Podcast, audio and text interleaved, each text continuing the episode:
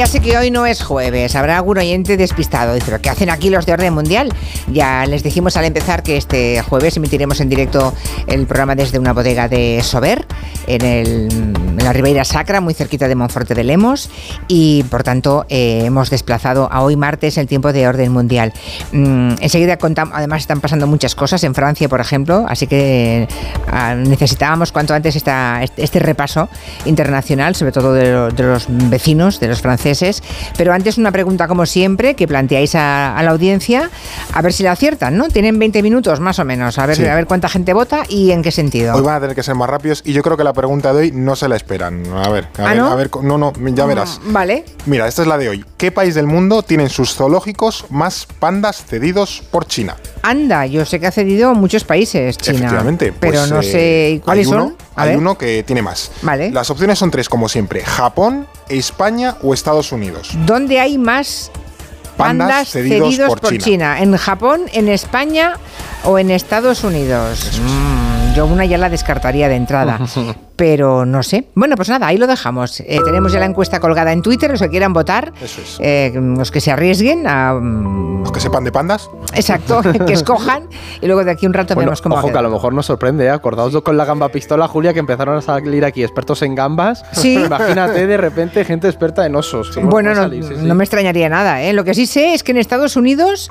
hubo uno que volvió a China hace pocos días. Hmm, pues, Eso, hay uno, hay uno al menos en Estados Unidos que regresó, porque además Que China los alquila, ¿eh? No te creas que los regala, no los ya ya los alquila. panda. Y entonces, como estaba muy triste, sé que lo devolvieron, pero esa es la última información que he leído acerca de los panda. Y debe hacer, no sé, cuatro o cinco meses como mucho. Vale, em, ¿qué habéis aprendido esta semana? Pues yo, Julia, he aprendido eh, que Vietnam va a prohibir la película de Barbie, esta peli que va a salir de Margot Robbie dentro de unas, de unas semanas, porque en la peli hay un mapa mm, en la que aparece China y el territorio que reclama China en el mar de China Meridional aparece como parte de China. Y los vietnamitas, que tienen una pelea histórica con, con. China, han dicho, pues esta peli no sale. que de hecho, o sea, es algo que, que despierta muchas tensiones entre los, entre los dos países. Sí, sí, así que se van a quedar sin ver un peliculón. Qué pena, bueno, en fin. En fin, Bueno, pues nada. ¿Y, y- y tú, Eduardo? Pues mira, yo he- esta semana eh, he No, descubierto, Fernando, quizás lo han, al lo han- revés, sí. Me lo han quita el visto los, Julia. lo han visto los oyentes que hace, ha cerrado la edición en el papel el Wiener Zeitung, que es un periódico vienés, un periódico austriaco. Básicamente va a dejar de imprimirse, no es que cierre. Lo han visto los oyentes. No, pero ha salido mucho como curiosidad. Cállate, Eduardo, que ahora vas a entender por qué. Y es que es el periódico en circulación, o era hasta su cierre, más antiguo del mundo, porque estaba originado, se había empezado a imprimir en 1703. O sea, que llevaba 300 y pico años funcionando de manera ininterrumpida. Y de hecho, lo curioso es que aquí, claro, era tan antiguo que para algunos aspectos funcionaba a modo de BOE en Austria.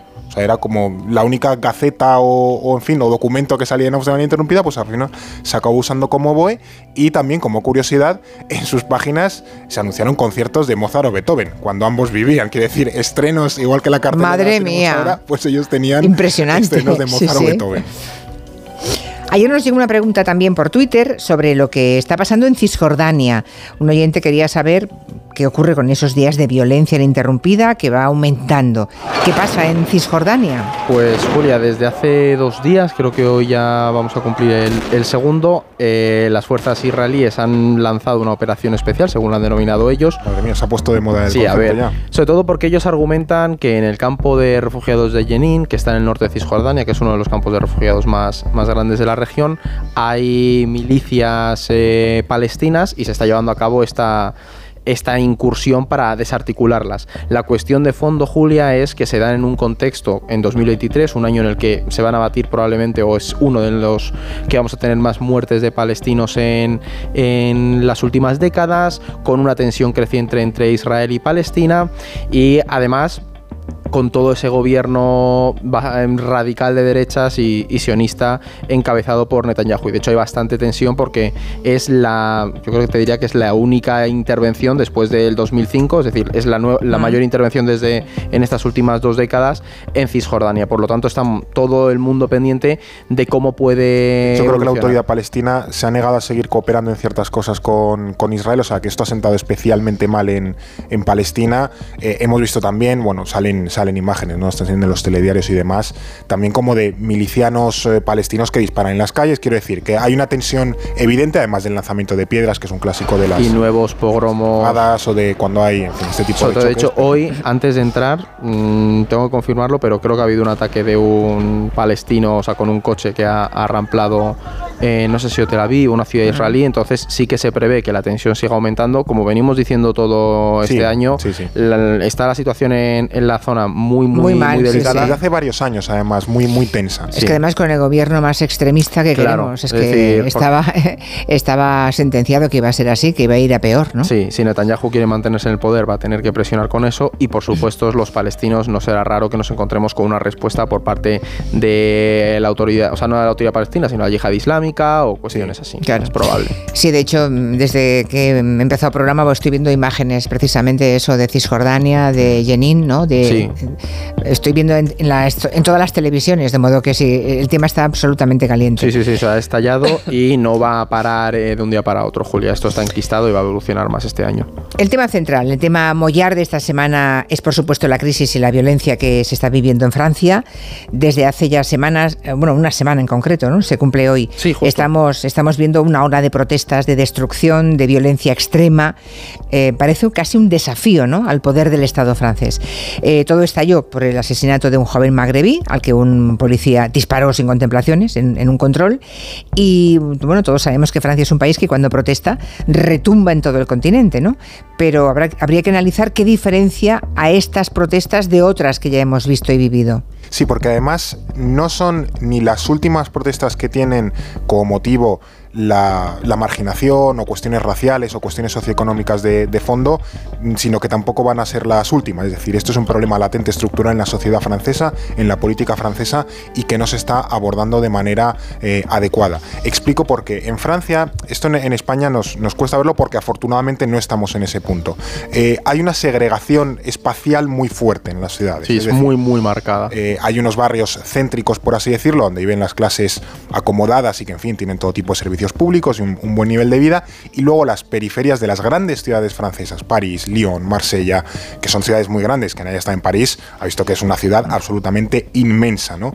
Pues en esas periferias hay barrios, eh, voy a decir barrios de estos de aluvión, como teníamos en las grandes ciudades españolas hace ya muchas, de vivienda social, décadas, de, vivienda social, vivienda pública, donde acaban o acababan sobre todo los eh, inmigrantes procedentes de los antiguos eh, territorios coloniales, pues argelinos, subsaharianos, es que algunos llevan ahí 50 años. ¿eh? Claro, claro, claro. o sea, ya hay tercera generación, ya son franceses. Efectivamente, entonces muchos de esos barrios se han getificado, por así decirlo, y las nuevas generaciones, que ya son francesas de nacimiento tampoco han acabado integradas en el sistema porque esos barrios están sistemáticamente excluidos de los servicios públicos, del transporte público, de las oportunidades laborales, de las oportunidades económicas y llega un punto en el que toda esa frustración, toda esa, en fin, al final que, han estado marginados y siguen marginados todavía hoy, claro, pues al final acaba estallando. Y Julia, yo por añadir una cosa a lo que dice Fer, que preguntabas tú cuál es la diferencia, a lo mejor los oyentes nos están escuchando y recuerdan las manifestaciones de los chalecos amarillos, por ejemplo, o hace unos meses, acordáis esta de la medida que,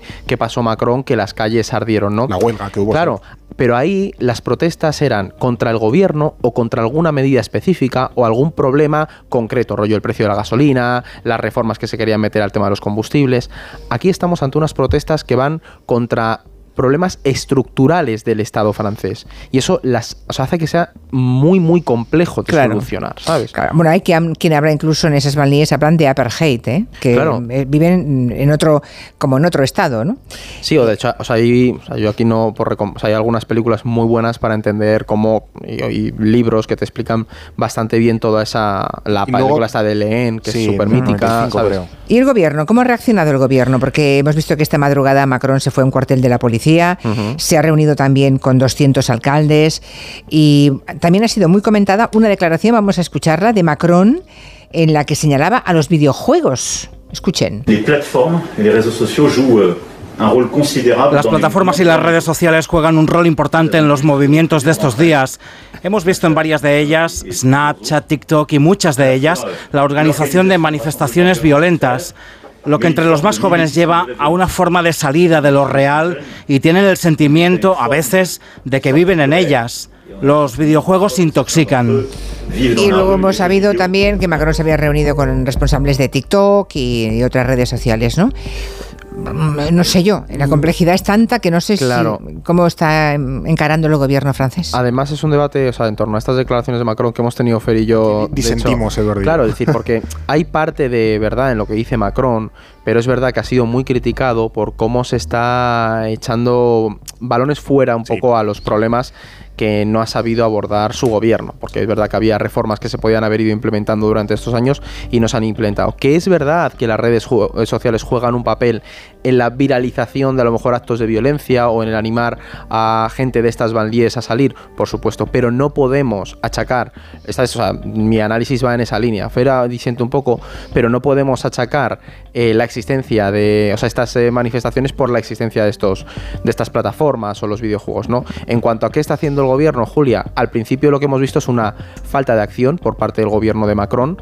Ha habido como una pasividad porque yo creo que ni ellos esperaban esa hora no, seguramente no. Y lo que estamos viendo ahora es ese despliegue de ese despliegue, perdón, de, de policía, intentar mantener un perfil más bien bajo para que se calme un poco la cosa y intentar medrar entre esto. El problema de ello, Julia, es que realmente no se está dando una solución al problema, ¿no? Porque te sigues encontrando es con que, en los problemas estructurales no se solucionan es con que, es, que es un poco la, viga, en el ojo propio, porque pensemos que Francia tiene un modelo de integración eh, muy extremo en el sentido de que es asimilación pura y dura. Si tú quieres ser francés, mm. básicamente debes abandonar prácticamente cualquier tipo de cultura previa que tú tengas de tu país de, procedencia y adoptar unos valores que por lo general son ajenos a ti. Es la, visión que desde Francia se tiene de Francia, ¿no? Entonces tienes que abandonar quién eras y abrazar una especie de nueva cultura de lo francés.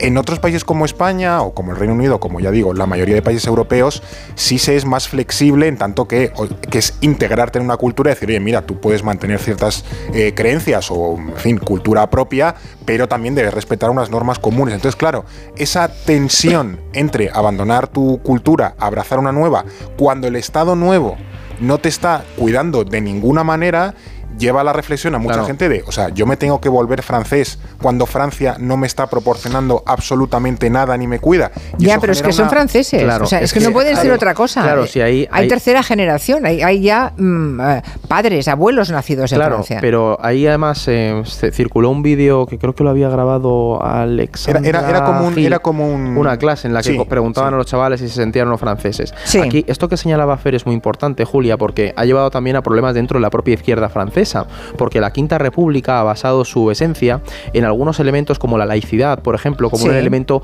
troncal de la esencia de lo francés. ¿Qué pasa? Que claro, eso te lleva a una situación de incoherencia cuando tienes que asimilar a personas que a lo mejor pues mm, tienen... Son religiosas, claro, culturalmente tienen... ojo, es verdad que al final lo que se acaba generando es una polarización, una, un alejamiento y por lo tanto se enquistan en esa propia religiosidad y se acaba rechazando a lo otro, ¿no? Entonces tienen esa, esa dicotomía que es bastante difícil. Y sobre todo cuando en tu barrio, por ejemplo, no hay transporte público, tu instituto es un desastre, tienes, hay un desempleo juvenil del copón en esos barrios. Es decir, exactamente Francia para qué sirve, cómo me está atrayendo a mí a ese espíritu de generar esa identidad. Sí, lo que pasa es que los valores de la República Francesa eh, mm, todos hemos aceptado durante, durante mm, décadas que son grandes valores, ¿no? Claro, es que es el gran debate que hay. Claro, ya, ya, ya. O sea, si al final hay que renunciar a la laicidad de la República Francesa, que me parece a mí uno de sus grandes valores mm, por esta cuestión, pues no sé qué decir. Es que este debate es el que, están teniendo precisamente ya, ya, porque y es, y es lo que complejiza mucho este problema, Julia, porque de hecho lo han tenido mucho con el velo, por ejemplo. O sea, esa idea de eh, la crítica al islamo-izquierdismo, que esa eh, corriente izquierda que dice que hay que permitir que se lleve el velo, pero claro, luego desde otros lados le dicen, oye, hay que llevar el velo cuando es una opresión a la mujer. Es un debate que... Es que es una opresión a la mujer, es que no hay ni, una palabra del velo en el Corán, de modo que, es puro machismo. Es el gran sin más, disfrazado de religión. Pues es un debate que en Francia ha causado muchísima brecha dentro de la izquierda y que no han sabido, te digo, no han sabido solucionar todavía. Bueno, en fin, eh, seguiremos con el tema porque esto no se va a apagar de un día para otro, aunque parece que esta noche pasada ha, sido un poco menos eh, destructora que las noches anteriores, ya veremos. Repaso muy rapidito a otros asuntos. El tema de Wagner y Ucrania. ¿Sabemos algo sobre la situación de este grupo de mercenarios? ¿Dónde están todos metidos ahora mismo? Pues, Algunos en el ejército ruso ya han hecho el cambio. Sí, o sea, lo que estamos viendo estos días es que esa purga que Putin había iniciado, por ejemplo, Prigozhin ayer salió un mensaje de él que tenía un tono bastante de despedida. Hemos visto cómo se están limpiando las, las oficinas de Wagner en Moscú y cómo eh, el Kremlin está intentando purgar, no, no, tanto purgar, sino integrar a todos esos grupos eh, privados de, de, seguridad privada que estaban participando en la guerra. Que por cierto, esto teóricamente es ilegal en Rusia, pero participan. Shoigu, el ministro de Defensa, tiene su propio Putin quiere, es legal, o sea, se puede hacer. Por ahora lo que sabemos es que Prigozhin está en Bielorrusia. Desde Moscú lo que se está haciendo es centrar mucho en que el alzamiento era una cuestión más personal de, del líder de Wagner. que se dio un baño de masas también para dar un poco de imagen de normalidad y de que el pueblo le ama y todo es eso. Es que si aceptas que 50.000 tíos están en contra de, Rusia, imagínate. Y la clave aquí, Julia, es que no se sabe todavía si Putin va a conseguir calmar las aguas, puede cambiarlas a nivel externo, puede acabar con Prigozhin, pero el descontento con los altos mandos del ejército ruso está ahí, continúa y ese es el gran reto que, que tiene. O sea, hemos visto cómo hemos visto un Putin debilitado a, nivel de legitimidad interna, pero es probable que continúe en el poder. Pero ojo, porque lo que hemos visto no, no se había visto en los últimos 20 años. Bueno, pues vamos a resolver ya mm, la encuesta eh, que habéis hecho, la pregunta que habéis planteado a los oyentes. Era ¿qué país del mundo tiene en sus zoológicos más pandas cedidos por China? Más que cedidos, a un módico precio, o sea, alquilados ¿no? por su país de origen, que es China. Y mm, hay una mayoría muy clara el 47% de los oyentes de este programa creen que es España, donde hay más pandas.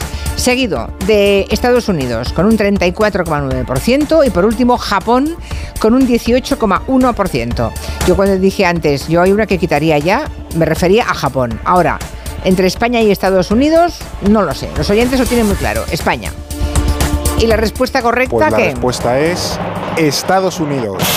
¡Toma! Hay siete pandas en Estados Unidos, seis en Japón y cinco en España que de hecho, curiosamente, por ciudades, Madrid está empatada, hay varias ciudades que están como en primer lugar, pero Madrid sería la primera o empata con las primeras ciudades que más pandas alquilados de China tienen en el mundo. Hay otro creo que en otros en Malasia, otros en A ver cuánto le dura en, París. En Estados Unidos, ¿eh? con las tensiones con, con la tensión que hay, claro. me lo devuelve. a, mí, a mí me ha llamado la atención el dato porque no esperaba tanto gesto voluntarioso por parte de China, que precisamente fuese Estados Unidos. Siete pandas La diplomacia del panda. Exactamente. Sí, le llaman así, ¿eh? la diplomacia del panta, una manera de abrir puertas y de suavizar mm, momentos de tensión ¿no? entre las potencias. Ahí está en Taiwán, fíjate, pandas.